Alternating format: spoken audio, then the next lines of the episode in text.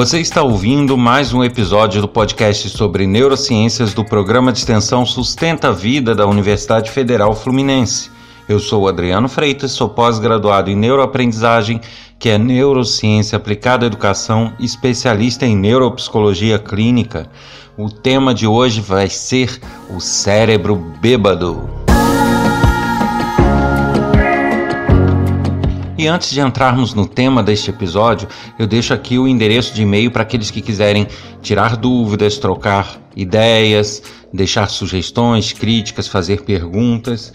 Quem quiser, basta escrever para podcast@sustenta-vida.com, colocando no assunto meu nome e o nome deste podcast. E o tema de hoje será o cérebro bêbado.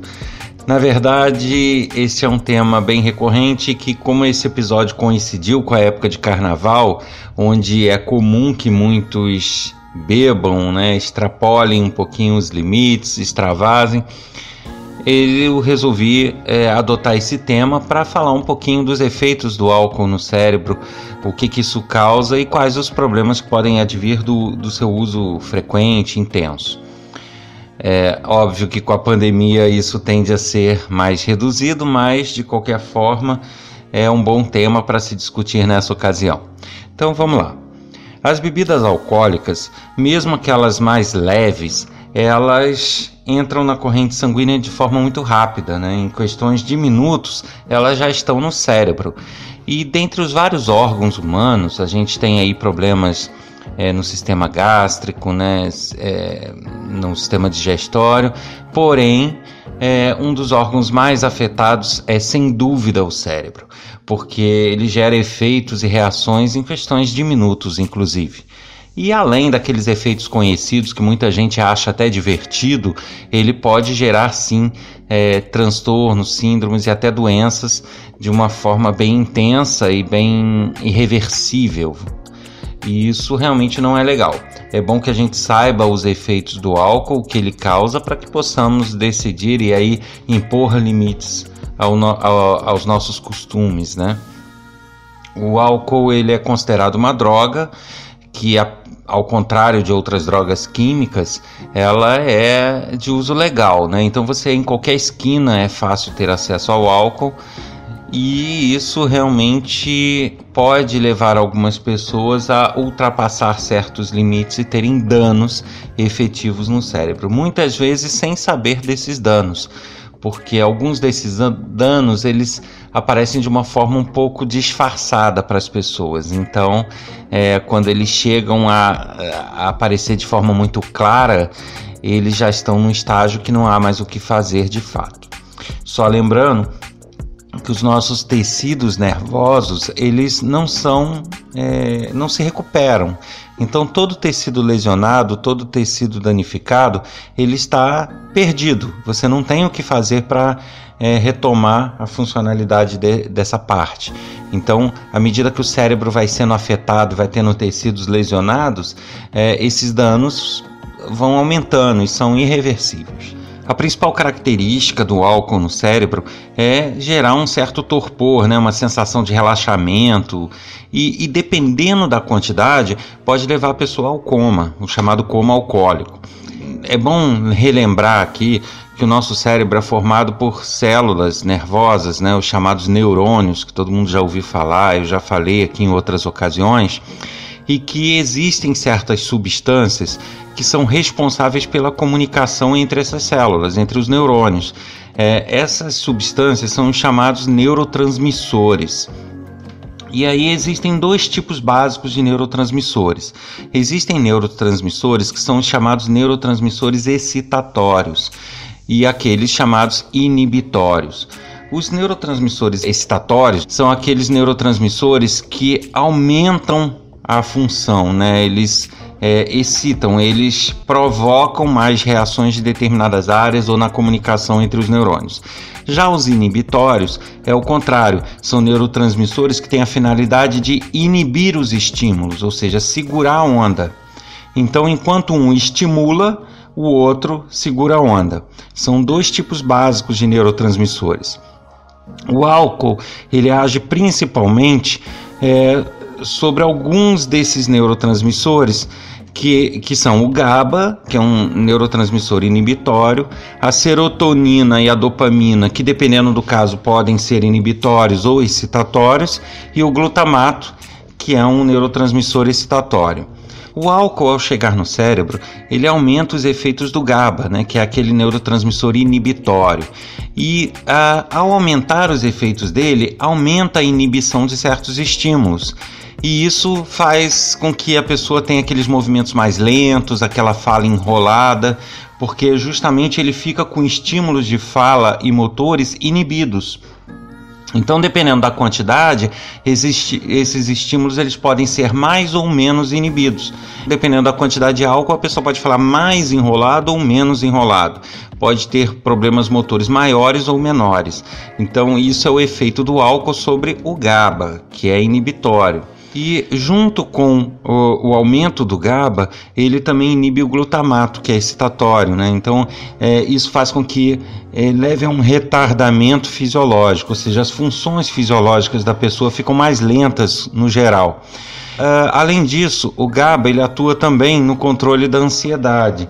A partir do momento que há esse descontrole, né, é, essa atuação dele nesses dois neurotransmissores, as pessoas tendem a não ter mais tanta preocupação, não ter mais ansiedade, então elas ficam mais relaxadas, mais soltas, justamente porque esse essa preocupação com as coisas, essa ansiedade, ansiedade de fazer tudo certo, em resolver as coisas, deixa de existir. E nisso a pessoa acaba ganhando uma, uma facilidade maior de interagir com grupos. Então é, você pode ver que é comum você ver pessoas bêbadas, ela no meio de um grupo fazendo graça e contando histórias e, e falando, mesmo aquelas pessoas que eram muito inibidas, causa aquela soltura da pessoa, né? A pessoa fica mais leve, fica mais in, é, integrada com grupos, justamente pelo efeito que do álcool nesses dois neurotransmissores, que é o GABA e o glutamato. Ele também aumenta a serotonina, que é aquele outro que pode ser inibitório, pode ser excitatório, mas que a serotonina, para quem não sabe, né, ele é famoso aí para algumas pessoas, ele é o chamado hormônio da felicidade, né? Ele que causa aquela sensação de felicidade, de estar alegre, de estar feliz com alguma coisa.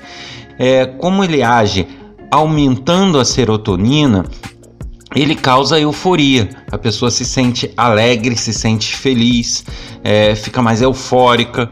Aí você vai juntando os efeitos, né? Você tem é, a perda da ansiedade, a perda é, do autocontrole. Ao mesmo tempo, você tem um aumento da euforia e da felicidade. E junto com isso, movimentos mais lentos, fala enrolada. Então, é toda aquela característica que a gente observa nas pessoas bêbadas, né?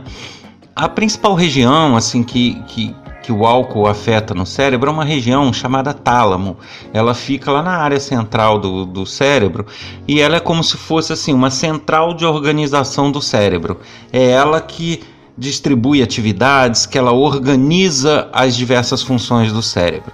E como ela também perde o controle por causa do álcool que atua no tálamo, é, é principal região afetada, você acaba deixando de ter essa organização as pessoas ficam com maior dificuldade de se organizar, de organizar os pensamentos e organizar as funções do cérebro. A pessoa começa a falar, a ter comportamentos que não seguem uma lógica, né? são comportamentos que são desorganizados tanto o comportamento quanto a fala. Então, por mais que a pessoa pareça estar seguindo uma linha, se você parar para analisar, não é o normal do dia a dia dela, justamente porque esta região de organização do cérebro ela é afetada pelo álcool. E assim, dependendo da quantidade que se ingere de álcool, é, é, a pessoa pode tender à sonolência, né, a começar a ficar sonolento ou há uma tendência à agressividade, a se tornar agressivo, a querer resolver as coisas, a partir para cima de outras pessoas, justamente por aquela falta de inibição. Então, essas alterações de comportamento, elas são muito importantes e são muito observadas, elas são muito frequentes. Uh, e dentre todas essas alterações que há em neurotransmissores, uma, uma área também bastante afetada do cérebro é aquela que eu já falei em outros episódios, o córtex pré-frontal. E ele faz todo aquele freio do comportamento social, é ele que define o que é adequado ou não de se fazer em sociedade, em grupo, é ele que analisa consequências, é ele que cuida disso tudo da questão moral. A partir do momento que ele tem dificuldades nesse controle do cérebro, você passa a ter um comportamento sexual de risco, uma agressividade maior, instabilidade do humor. O julgamento crítico deixa de existir, então a pessoa não consegue mais é, ter noção do que é certo, do que é errado, do que é possível do que não é possível. Então, às vezes, a pessoa tenta fazer o impossível naquele momento, é, ela afeta a fala, né? E, e, e acaba as outras áreas também tendo é, a questão motor envolvida, né, dificuldades motoras. Então, por mais que a pessoa se torne violenta, ela, por outro lado, ela não tem movimentos muito precisos. Então, ela não consegue dar um soco ou uma pancada com a precisão de alguém que não está sob o efeito de álcool. É, apesar dela, algumas vezes, se tornar muito violenta e partir realmente para cima. É importante até que se diga que quando a gente perde o efeito, né, o controle do córtex pré-frontal, a gente realmente tem todas essas reações que eu falei, que é uma possibilidade de um comportamento sexual impróprio, a agressividade e tudo, né? A perda do crítico, saber o que é adequado ou não em grupo. Então a pessoa vai perdendo essas noções e acaba falando coisas que não deveria falar naquele momento, fazendo coisas que não deveria fazer, ela perde o pudor. Agora, uma coisa curiosa, a pessoa ela perde o controle. Não significa que ela inventa sensações que ela não tenha. Que, que eu quero dizer com isso? Que uma pessoa que tem a região do córtex pré-frontal afetada pelo álcool ou pela droga, ele pode ter reações, por exemplo, um homem pode sair querendo beijar outros homens as pessoas podem rir e achar, ah, tá, isso daí é porque ele tá bêbado. Só que ele apenas perdeu o controle inibitório. Ele não inventou a atração por outros homens, isso não surgiu. Então, o que aconteceu é que ele já tinha essa atração, só que ela era contida pelo córtex pré-frontal e pelo controle social dele, que não permitia, ou ele não queria, ou ele tinha um controle sobre aquilo. A partir do momento que ele bebe ou usa droga, ele deixa de ter esse controle essas emoções e essas sensações vêm à tona e ele não tem o controle nem a noção disso. Então ele acaba exteriorizando esse tipo de atitude não, não são atitudes ou sensações que são inventadas por causa do, do, álcool ou da droga. Simplesmente foi liberado. Um homem que tenta beijar outros homens na boca quando está bêbado, na verdade é porque ele sempre quis fazer isso. Ele sempre teve esse instinto e sempre teve essa vontade. Só que era contido pelo córtex pré-frontal, que tem essa gestão e que ele pode ter essa consciência e não querer é, muitas vezes é, essas sensações, a pessoa às vezes, mesmo quando a, é, desperta sem o álcool, ela pode, em algumas situações, não saber que ela tem esse desejo, mas se ela trabalhar um pouquinho, fizer uma análise, ela vai ver que ela tem. É, são atitudes e são ações que são exteriorizadas, mas que não são inventadas.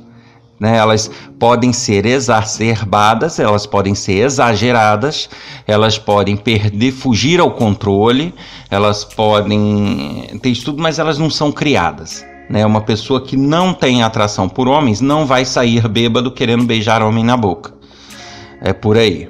Tá? Então, só para vocês terem uma ideia é, sobre o controle inibitório. Uma coisa é você perder o controle inibitório, e outra coisa é você inventar sensações ou reações, o que realmente não ocorre mediante o efeito de álcool ou drogas.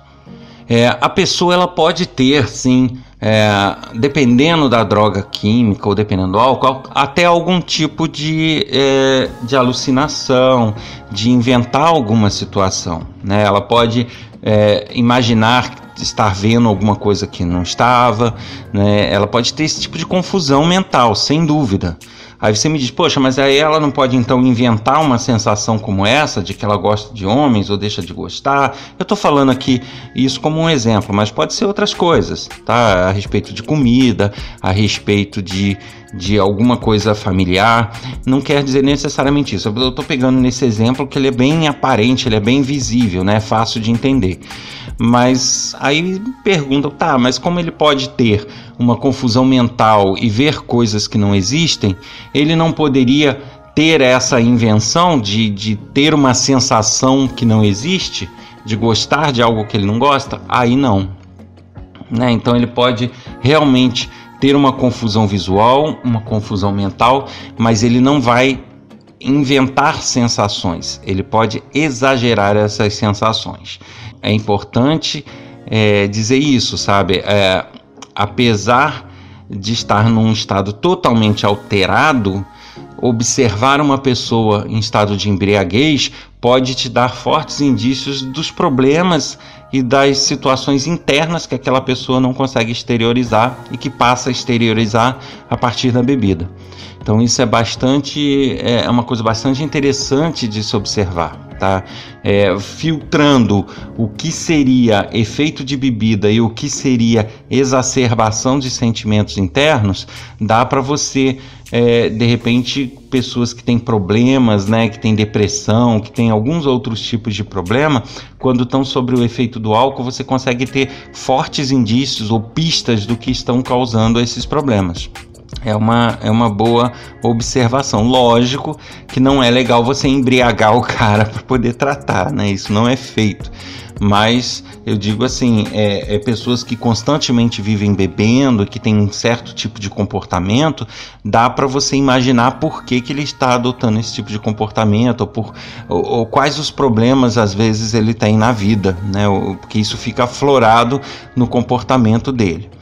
É, o álcool, ele, lógico, essas reações todas que eu estou contando aqui, é, elas podem afetar indivíduos de qualquer idade. Não quer dizer que ah, um indivíduo mais novo vai ter uma reação e os mais velhos outra reação. Não, são reações similares em qualquer idade. O que pode acontecer é que em determinadas situações, idades ou até na própria fisiologia da pessoa, isso pode ter um efeito maior ou menor com mais ou menos álcool é, isso acontece essas variações, aquilo que eu sempre falo e retorno. O homem não é matemático, não existe uma fórmula. Ele pode ter reações diversas e, e diferenciadas de acordo com cada caso poder destrutivo do álcool, né? Porque assim, se fala, ah, tá, é bacana isso, mas daqui a pouco o efeito do álcool, né? O álcool sai da corrente sanguínea, deixa de atingir o cérebro e aí a pessoa volta ao normal. Sim, mas ele tem um poder destrutivo e que é muitas vezes irreversível, né? Dependendo do grau de dano, como é tecido nervoso, ele não se reverte. Esse poder destrutivo ele vem porque o álcool ele é, tem uma capacidade de destruir tecido adiposo, né, gordura, e o cérebro é todo revestido em gordura. Ele é, depende muito da, da substância gordura para ter o seu funcionamento pleno. É, existem aí as ba bainhas de mielina, que é formada de gordura e é uma capa que envolve uma parte do neurônio, e assim como um todo, né? O, o cérebro tem membranas que são é, que utilizam de gordura, de tecido adiposo. Então, ao atacar essas regiões, né, o álcool atacar, o cérebro entra em processo inflamatório. E, e, ao entrar em processo inflamatório, isso altera a bioquímica né, e, e essa comunicação entre os neurônios. Dependendo desse processo inflamatório, né, ele pode se tornar uma coisa crônica uh, e até danificar tecidos de uma forma que você não consegue mais reverter. E aí você tem funções cerebrais afetadas em função do uso excessivo ou constante de álcool. E como isso pode vir de uma forma mais acentuada ou menos acentuada, você pode ter pessoas que bebem e estão sendo afetadas constantemente por esse álcool e que não estão percebendo, porque as é, alterações elas, vão, elas em algumas situações podem ir ocorrendo de forma muito gradual. ela perde um pouquinho da capacidade cognitiva dela, ou da capacidade de memória, uh, ou então do controle de emoções. Aí daqui a pouco ela perde mais um tiquinho, daqui a pouco mais um tiquinho. Então, assim, esses degraus que a pessoa vai descendo muitas vezes não são perceptíveis de um dia para o outro. Mas se você pegar uma pessoa de um ano atrás, uma pessoa de um ano à frente, né? Ela um intervalo aí de um ano, dois anos e até mais, você vai vendo alterações de personalidade, alterações de comportamento, alterações na cognição que você no dia a dia não percebe por serem muito graduais. Né? Isso dependendo da quantidade ingerida, da, da, da constituição da pessoa, de como a pessoa tem a sua estrutura. O fato é que persistentemente o álcool ele gera danos nesses tecidos, né, na, na, estrutura do cérebro, que leva a problemas que aí podem ser problemas de memória, problemas emocionais e problemas de cognição, de aprendizagem. Então, realmente não é uma substância que eu diria muito boa para você é, ter um uso muito frequente, principalmente em altas doses. Então, quem gosta aí de ficar bêbado de beber, cuidado, né? Aí você diz, poxa, mas eu tô bem, tô me sentindo bem. Tá, mas aquilo que eu, é, aquilo que eu falo também para drogas químicas e para remédios, você tá se achando bem, mas você sabe como você estaria se não tivesse bebendo? Você não tem como saber que para você ter esse parâmetro você teria que voltar no tempo e agir de outra forma para poder comparar. Isso não é possível. Então, é, muitas vezes o seu bem não é o bem que você poderia estar se não estivesse bebendo. Então, isso é, tem que se ter muito cuidado. É, como qualquer droga, o álcool ele não é recomendável, principalmente para uso futuro, para uso constante e para uso excessivo. É uma coisa você beber uma bebida alcoólica, é, como se diz socialmente, que é uma bicadinha, um golinho numa festa e acabou. Outra coisa é você tomar garrafas e garrafas e garrafas e, e em toda semana tá lá bebendo ou a cada dia. Isso realmente é, por mais que pareça engraçado aquele estágio de estar bêbado e, e apareça engraçado para as outras pessoas e inofensivo quando a pessoa passa, eh, perde esse efeito, aquilo realmente pode estar internamente causando danos e que você não está percebendo. Sem contar alguns problemas específicos, né?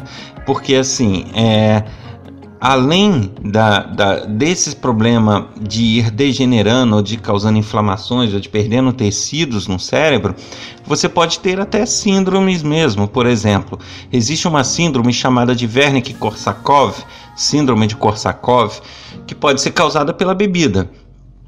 Tá? É, aí se diz, não, ele geralmente aparece em pessoas alcoólatras, em pessoas que bebem muito e com muita frequência. Porém, considerando que cada pessoa tem uma estrutura diferente, para algumas pessoas pode aparecer mesmo não bebendo tanto quanto outras, entende? E essa síndrome de Wernicke-Korsakoff, ela apesar de se conseguir reverter boa parte dos efeitos dela, mas ela vai deixando sequelas. Né? É, é uma síndrome onde a pessoa tem uma amnésia, a pessoa tem a capacidade de, de lembrar, principalmente dos fatos recentes, comprometido, e é, a pessoa ao mesmo tempo assume um comportamento de não admitir que não está lembrando. E impulsivamente ela entra em confabulação, que é assim falar, inventar situações. Então, é, se alguém chegar para ela e falar de algo que aconteceu ontem, ela não é capaz de se lembrar o que aconteceu ontem, mas ela pega aqueles fatos que a pessoa falou e assume como sendo dela. Então ela, é, ela concorda e ela passa a usar aqueles fatos como sendo parte da história dela. Ela vai agregando informações ao, ao, ao histórico dela né, novas informações. Isso é muito ruim, porque a pessoa assume comportamentos que ela não tem, histórias que ela não tem, e isso vai passando para ela mesmo é, é, de uma forma é, assim que afeta o dia a dia, né? Afeta os relacionamentos, porque a síndrome de Korsakoff não é uma síndrome que aparece só quando a pessoa está bêbada e ela ficou boa, ela deixa de ter a síndrome de Korsakoff. Não é assim. A síndrome de Korsakoff, ela, mesmo a pessoa depois ficando sóbria, ela continua nessa de é, pegar histórias dos outros para parecer dela e, e, ela vai entrando num, numa espiral aí que não é legal. Então, isso é um exemplo de uma síndrome causada pelo alcoolismo. É, a, a, origem dessa síndrome está na deficiência de vitamina B1, que é a chamada tiamina.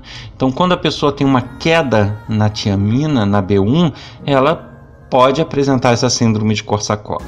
E aí, por mais que isso tenha alguns efeitos que podem ser revertidos, né, usando a vitamina B1 como suplemento, mas isso não vai garantir que ela vai ficar totalmente boa.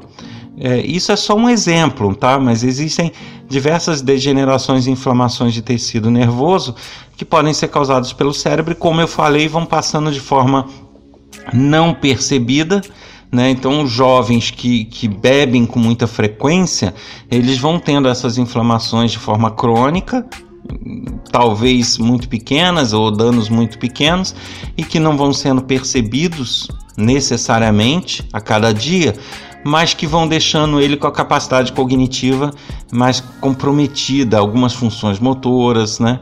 E aí quando ele se percebe com danos, com dificuldade em aprender, com dificuldade em ler, com dificuldade nisso, já não tem muito o que fazer mais. Uh, então deve-se ter cuidado com isso. Né? É, é, é ruim que no nosso país se veja as pessoas que bebem, as pessoas bêbadas, de uma forma até engraçada. Né? Em alguns momentos é, é fica, vira um comportamento engraçado e isso acaba virando uma festa. Só que realmente esses danos, esse outro lado é, da bebida, ele não é muito explorado, não é muito informado às pessoas, né? As pessoas acham que o álcool saiu da corrente sanguínea, acabou, não há mais dano. E o único dano que pode haver é no aparelho digestório, que é cirrose outras funções, mas não é. Então a pessoa fala: Não, eu fiz o exame lá, não estou com cirrose, não estou com nada, então posso beber mais. Só que ela não está sabendo como estão os tecidos nervosos dela. E eles realmente vão degenerando e ela vai perdendo funções de forma gradual.